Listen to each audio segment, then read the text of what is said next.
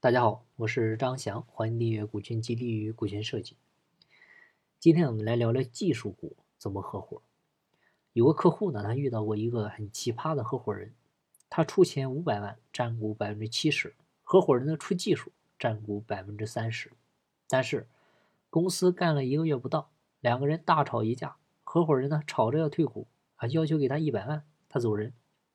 这个客户立马就火了。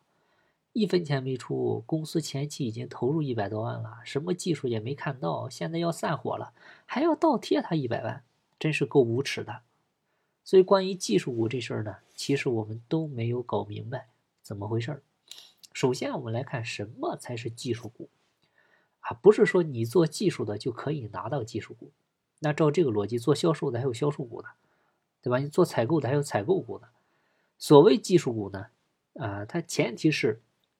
你必须要有专利，要么有著作权，著作权，要么有独到的技术，而且，啊，还能把你所谓的这些专利转化成产品或者服务，推向市场，能够给公司带来收入和利润，这个才是技术，才是真技术。那凭借这种技术拿到的股份，它才叫技术股。所以就一句话，能给公司带来收入和利润的技术，这个才叫真技术。不能的。你说的再好，它也只是废纸一张。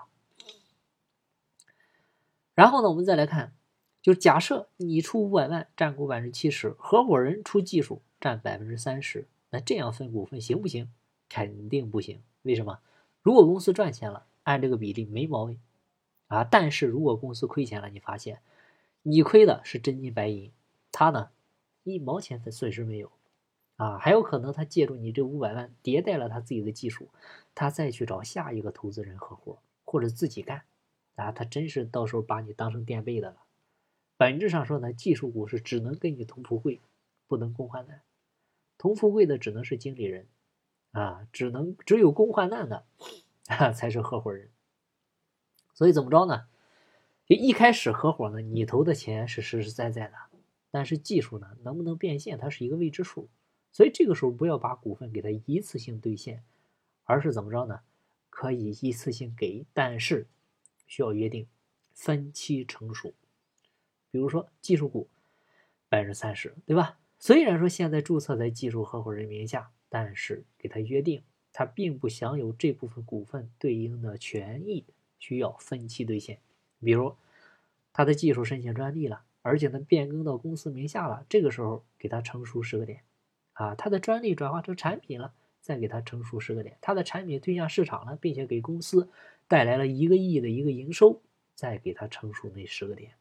所有成熟的股份，他才拥有对应的权益，不然的话，没成熟的股份还不是他的。说白了，就是要用结果说话。如果你的技术合伙人不接受，不接受这些条件怎么办？那只能说明一点，说明什么？说明他对自己的技术没有信心。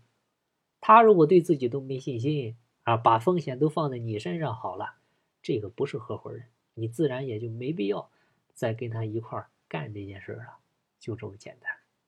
所以一旦合伙，还要注意，就是这一技术的合伙人，他必须怎么着呢？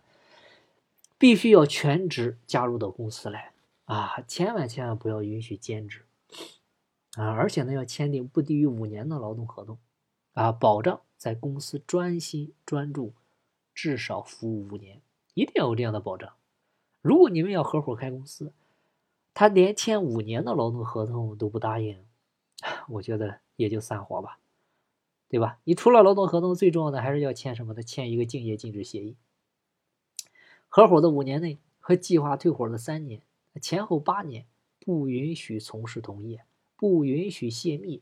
不允许给他人提供技术支持，啊，一定要承担股东的勤勉义务和保密义务。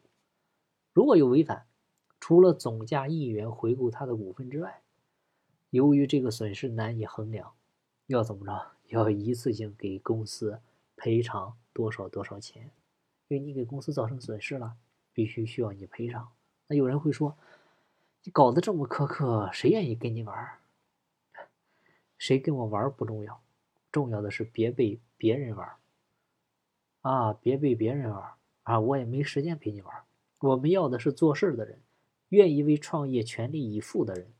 啊，要成事就要切断自己的后路，玩着干，干着玩，谁都玩不起。好了，今天的分享就到这儿。有更多股权或者管理方面问题，欢迎加我微信详细沟通。金不在西天，金在路上。我是张翔，下期再见，拜拜。